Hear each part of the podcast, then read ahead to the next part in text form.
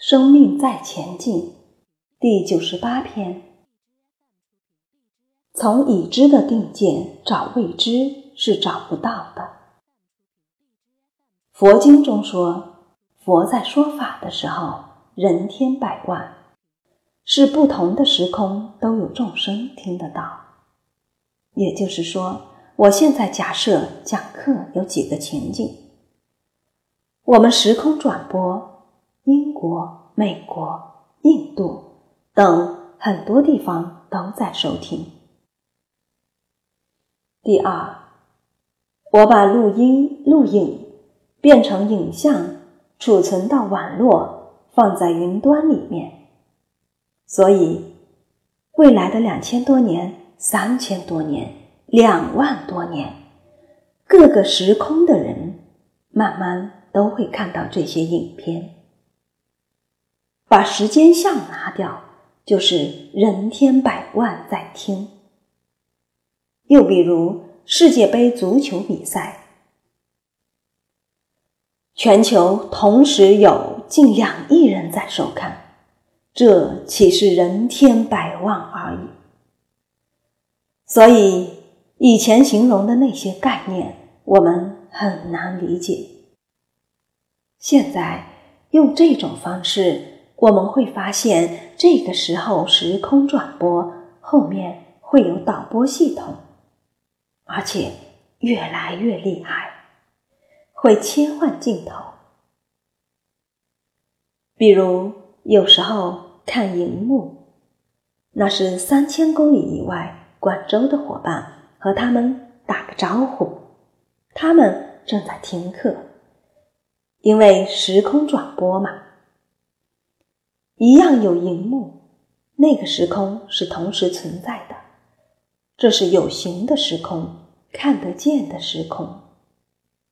所以那些微型的生物，如果他们听得懂的话，他们也在听课。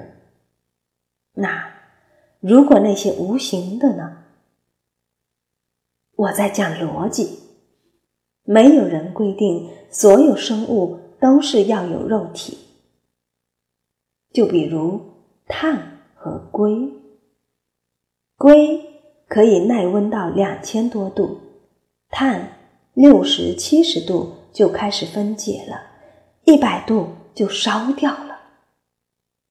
如果到火星，白天两百三百度，晚上零下七八十度。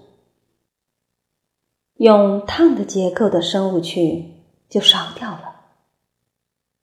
如果硅结构的生物区，那就是春天。我们是有形有相的，叫做生命体。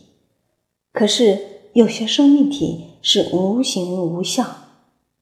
碳是生命体，只是我们的定义，把把看得见、摸得着。可以繁殖、有代谢能力的，称之为生物。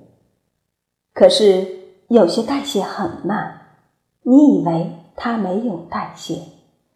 有些繁殖的方式跟我们认知的繁殖方式是不一样的。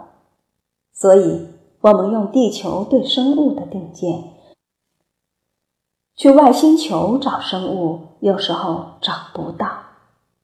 就像二 D 的世界，我们三 D 世界也是存在的。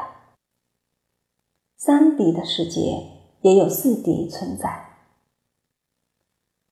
所以你能想象这个概念和画面吗？那么这些时空都存在的话，你能够想象穿越时空吗？最近。有一种科学理论叫做平行宇宙，也就说，某一个宇宙可能同时存在我们现在的情形，演出类似的场景。